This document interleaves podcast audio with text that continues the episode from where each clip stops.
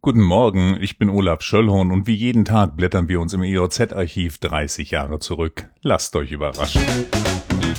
Wir werfen einen Blick in die EOZ vom 15. März 1991. Damals war heute ein Freitag.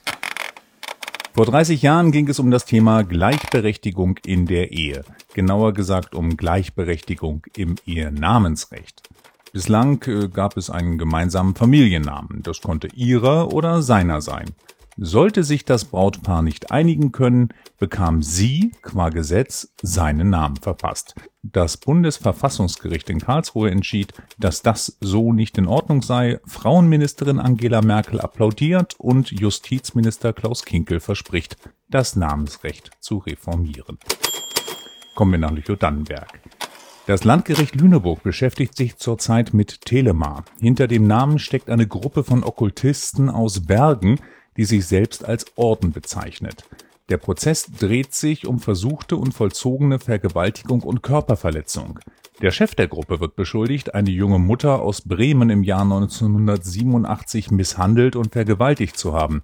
Im Zuge des Prozesses beschreibt die Zeugin, wie sie in den Sog der Sekte geriet und warum sie bereits nach 14 Tagen keinen Ausweg mehr sah und trotz Gewalt bei Telemar geblieben war. Die Öffentlichkeit wurde während der Befragung der Zeugin übrigens ausgeschlossen. Fans von Otto, Udo Jürgens, Boni M., Sandra, Albano und Romina Power und anderer Stars waren schwer verunsichert.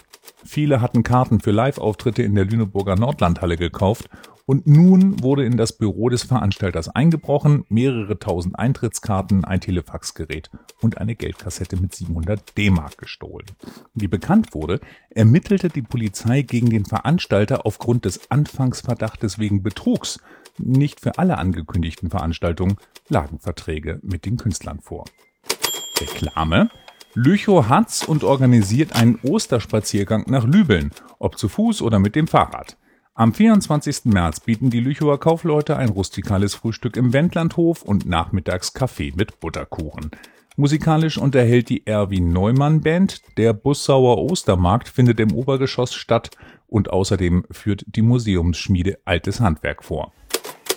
Das war's für heute. Diesen Podcast gibt es jeden Tag, an dem es vor 30 Jahren auch eine EOZ gab. Ich freue mich, wenn ihr wieder einschaltet. Tschüss.